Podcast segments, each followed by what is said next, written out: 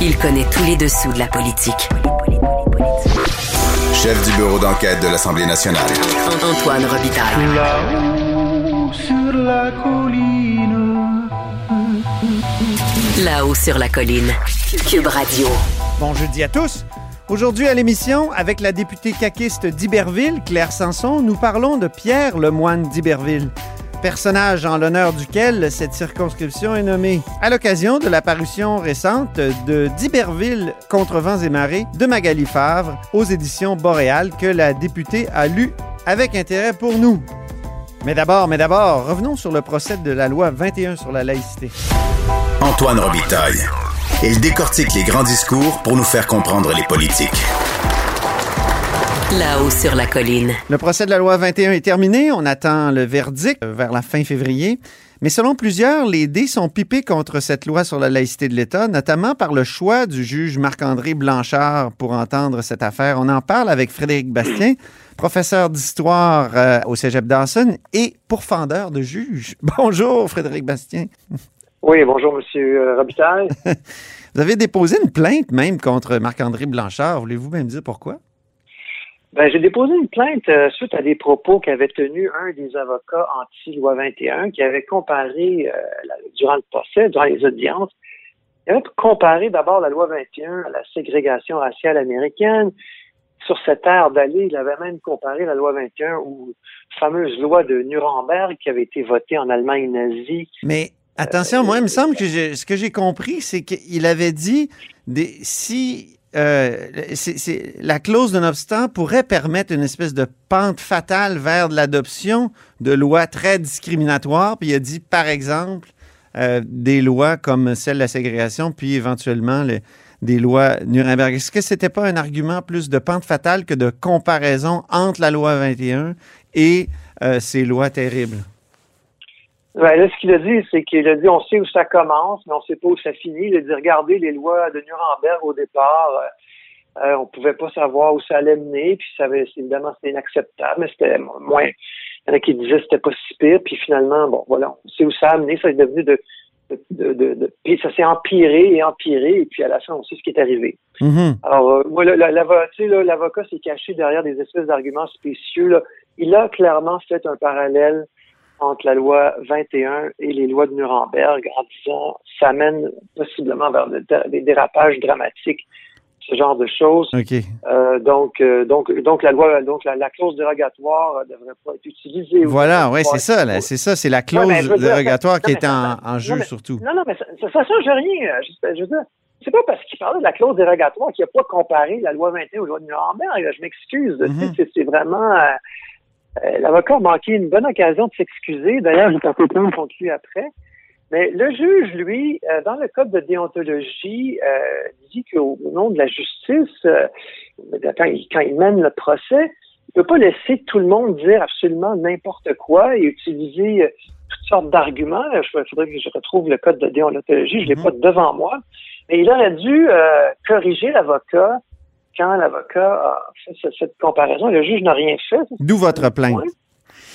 Euh, oui, et il y avait une autre, une autre chose, c'est que le, le- le juge a dit, je suis convaincu que la loi 21 est discriminatoire, ça fait pas de doute dans mon esprit. Il a dit ça euh, en cours de procès, mais alors, pourquoi est-ce qu'il y a un procès d'abord? Pourquoi est-ce qu'il y a des audiences?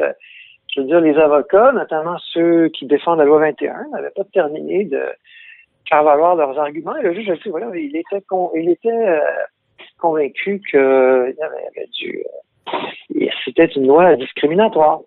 Donc, euh, D'où votre plainte aussi. Ouais, voilà, c'est ça. Et, euh, et, et j'ajoute, et je vous le dis euh, aujourd'hui, leur exclusivité, j'ai j'ai fait des recherches sur le juge Blanchard depuis un certain temps et j'ai pu déterminer sans l'ombre d'un doute que le juge Blanchard, à l'époque où il était avocat, donc Ouais. avant qu'il ne devienne juge, était un donateur du Parti libéral du Canada. Ah bon? Le OK. juge Blanchard.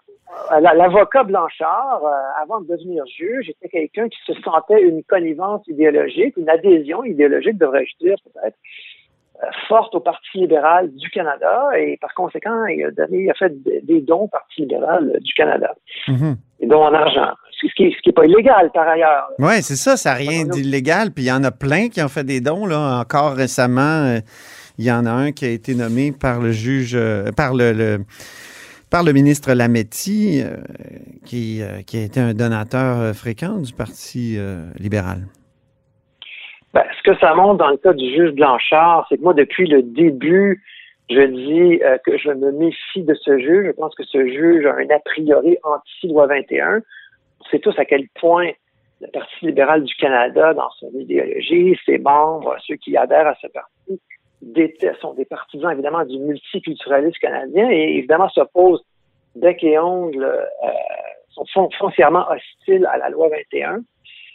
Et, donc, euh, tout lieu de croire, euh, étant donné l'adhésion jadis du, du juge, euh, à, à l'époque avocat, donc l'avocat Blanchard qui a fait, qui a donné 1241 dollars au Parti libéral en 2004 et 2005, ben, on, voit bien que ce juge-là partage cette, cette philosophie du Parti libéral du Canada. Vous êtes sûr que c'est le bon Marc-André Blanchard, là, parce qu'il y en a un qui, qui, qui est dans les officines Absolument. libérales depuis longtemps, Marc-André Blanchard, donc euh, président même Euh, du oui, Parti euh, libéral du Québec, je crois, à une certaine époque. Oui, puis- c'est ça. Non, non, on a- j'ai- ça m'a pris des semaines pour faire ce travail. Là.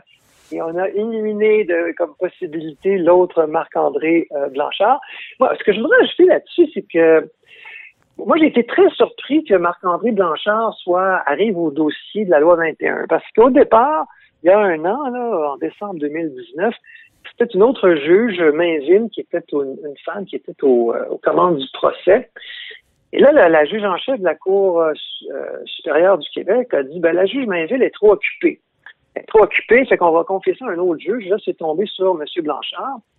Le juge Blanchard, qui doit. Et la première décision que le juge Blanchard a prise, c'est de remettre le procès à plus tard parce qu'il était trop occupé. Alors, euh, je trouve ça un peu curieux.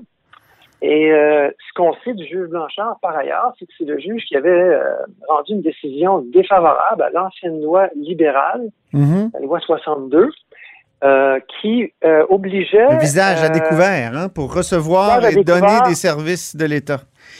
Voilà, c'est ça. Alors, il avait, il avait dit que cette clause-là de la loi 62 des libéraux causait un, dommage irréparable, un préjudice irréparable aux femmes musulmanes. Et il avait donc rendu une décision défavorable à la loi 62. Et cette disposition de la loi 62, elle est reprise intégralement dans la loi 21. Alors Mhm. là, on a choisi le, le juge, euh, supposément parce qu'il était moins occupé, le, le juge qui a été choisi euh, sur euh, plus d'une centaine de juges là, à la Cour supérieure de Montréal, euh, Cour supérieure du Québec, euh, district de Montréal, on a choisi un juge qui avait déjà rendu un jugement anti-laïcité Ouais. dans une autre dans une autre cause. Alors, c'est quand même assez curieux comme hasard. J'ai trouvé ça très curieux quand, quand cette décision-là a été prise. Et là, ce qu'on voit dans le procès, et là, ce qu'on ce qu'on continue de découvrir renforce, selon moi, cette idée qu'on a un juge dont l'idée est déjà faite. Et Oui. ça éclaire beaucoup de ses, de ses décisions, de, de ses commentaires, de la façon dont il gère le procès. Voilà. L'Association du barreau canadien parle souvent de l'importance euh, de la diversité au sein de la magistrature, de l'importance qu'elle reflète la diversité de la population. Mais euh, est-ce que euh, cette hostilité-là de plusieurs juges contre, la laïcité, est-ce que c'est pas un, un manque justement de diversité? Parce que, je veux dire, il y a une bonne partie de la population qui appuie cette loi-là et qui a une conception de la laïcité qui converge avec celle de la loi 21. Oui, ben, c'est une excellente question parce que moi, je pense que le, le, la- barreau canadien est en complète contradiction. Euh, une journée, on dit une chose, le lendemain ou euh, plus tard, on dit une autre chose. Au début de l'année 2020, le, barreau canadien avait condamné la loi 21. Alors, donc, eux, il faut pas, la loi 21, c'est une loi maléfique, c'est une loi terrible, une loi qui doit évidemment être euh, invalidée par les tribunaux. Et après ça, le, le, le, le barreau nous dit, ben nous, on est pour la diversité. Alors que c'est tout à fait clair que euh, si vous êtes euh, pour la loi 21, euh, bien, dans le monde des juristes, dans le monde des avocats, dans le monde des juges, euh, vous allez être euh, tout à fait isolé, vous allez faire face à une hostilité institutionnelle, hein, une, une hostilité Systémique? Oui, systémique, voilà, exactement, absolument. Le système est contre les juges ou les, les, les- les juristes, je devrais plutôt dire, Mhm. qui sont en faveur de la, de la laïcité. De la même façon, et vous vous en souviendrez, M. Robitaille, en 2005, le juge en chef de la Cour d'appel du Québec, Michel Robert, c'est un ancien, euh, je pense qu'il avait été président du Parti libéral du Canada, mais un, un libéral connu, avait dit il n'y a pas de place dans la magistrature pour les souverainistes québécois.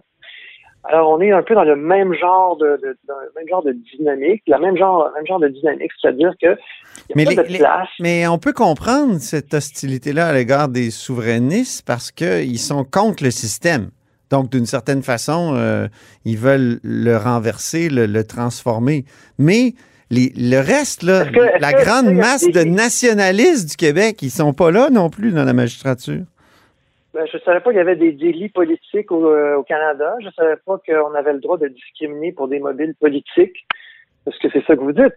Si vous dites, euh, voilà, les, si vous corroborez les affirmations de M. Robert à l'époque, ou celles plus euh, récentes du barreau, enfin le barreau, Ou de, ou de l'ancien député Diorio. bref, euh, si vous dites que vous n'avez pas le droit d'être juge vous êtes pour la laïcité, bien évidemment, vous, vous- Non, non, non. Moi, je parlais de- du souverainisme.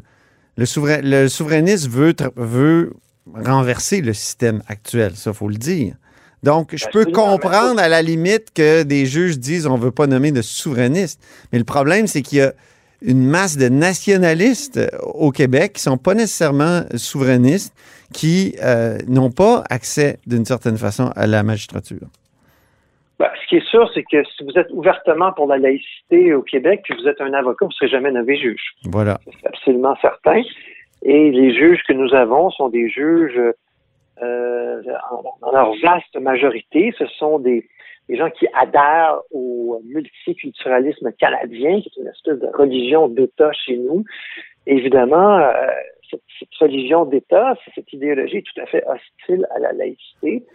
Et c'est ce qu'on voit dans le cas du juge André Blanchard. Il y a une sorte de profilage euh, idéologique, donc, pour Absolument, absolument. Alors, euh, on parle beaucoup de diversité, hein, comme le fait le barreau, mais en réalité, ce qu'on recherche, c'est de l'uniformité, c'est de l'homogénéité. Mhm. On doit euh, adhérer de façon très stricte à un certain credo, celui du multiculturalisme canadien, et, et c'est ça.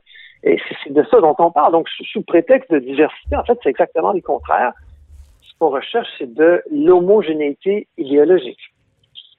Bien. Euh, Dites-moi maintenant sur un autre sujet. Le, Parti québécois est vraiment en crise avec l'arrestation d'Harold Lebel. Euh, vous, vous êtes présenté pour, euh, devenir chef du Parti québécois. Vous avez dit que vous restiez un militant. Euh, le moral doit être vraiment, comment dire, au ça, ça doit mal aller au parti actuellement. Euh, Je pense que comme euh, beaucoup de gens au Québec, euh, tout le monde est sous le choc, incluant moi-même, incluant le Parti québécois. Alors, ceci dit, là, il y a une enquête policière. euh, on va voir qu'est-ce que le processus policier, le processus judiciaire va donner. Alors, moi, évidemment, je ne me mettrai pas à commenter Mhm. ou à spéculer là-dessus. Euh, mais, mais je, je- je crois que le Parti québécois coopère à l'enquête policière et, et- et on attend tous de voir euh, Mais c'est un personnage très important. évoluer. C'est un personnage très important au Parti québécois. Il était whip et président du caucus. Ça, on ne l'a pas soulevé souvent, mais c'est important là, dans un parti. C'est comme celui qui mène le jeu euh, à bien des égards puis qui connaît les secrets de tout le monde. Ben, écoutez, euh, moi, je suis pas l'aile parlementaire. euh, ce que vous dites est vrai, là, mais moi, je vais pas me mettre à évaluer Mhm. tout, tout, tout, tout ce que ça va avoir comme impact là, sur le fonctionnement de notre aile parlementaire. C'est pas moi la, la bonne personne pour Non. en parler. Très bien. Ben, j'imagine que vous avez eu une, une année extrêmement intense. Alors, je vous souhaite un bon repos, Frédéric Bastien. Au plaisir Bon, ben, de se reparler merci en 2021. Merci, M. Robitaille. Frédéric Bastien est professeur d'histoire euh, au niveau collégial et auteur de différents livres, dont La bataille de Londres en 2013 chez Boréal. Vous êtes à l'écoute de La Haut sur la colline.